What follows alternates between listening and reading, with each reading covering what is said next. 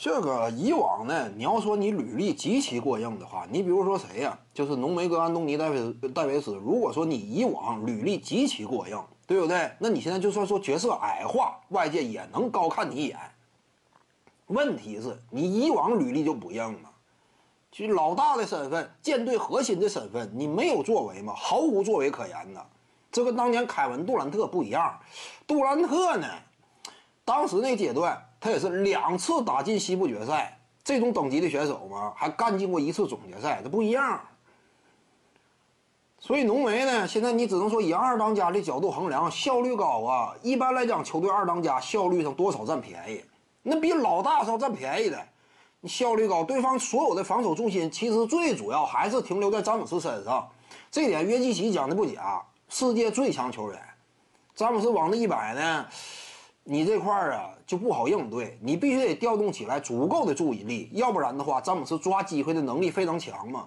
有詹姆斯在那吸引火力，他得以施展。这个是你不能，这就什么？你老二二当家的身份，你就不能完全以现阶段的数据衡量他场上的能力了。这样有位子，这玩意儿不能完全衡量。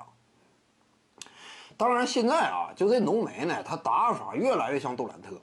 真是这样，浓眉呀！现在大量的中距离跳投啊，简直就杜兰特在世一样，不是？就跟那个杜兰特呀，当初那种作用也有点像吧。中距离攻坚，现在浓眉怎么讲呢？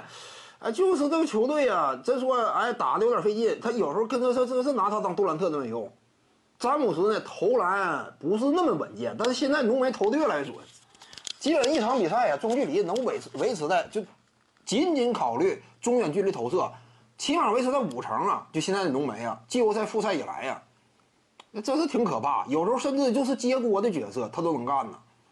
因为他跟杜兰特另外有一点也挺像，身高臂长嘛，往中间区一站，实在不行我拔起来就投。哎，他 现在逐渐锻炼出来是这种属性。这个浓眉呀，你看以往都是我们讲詹姆斯跟杜兰特他俩要是搭档的话，能够形成的。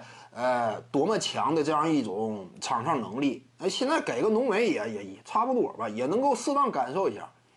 徐静宇的八堂表达课在喜马拉雅平台已经同步上线了，在专辑页面下您就可以找到它了。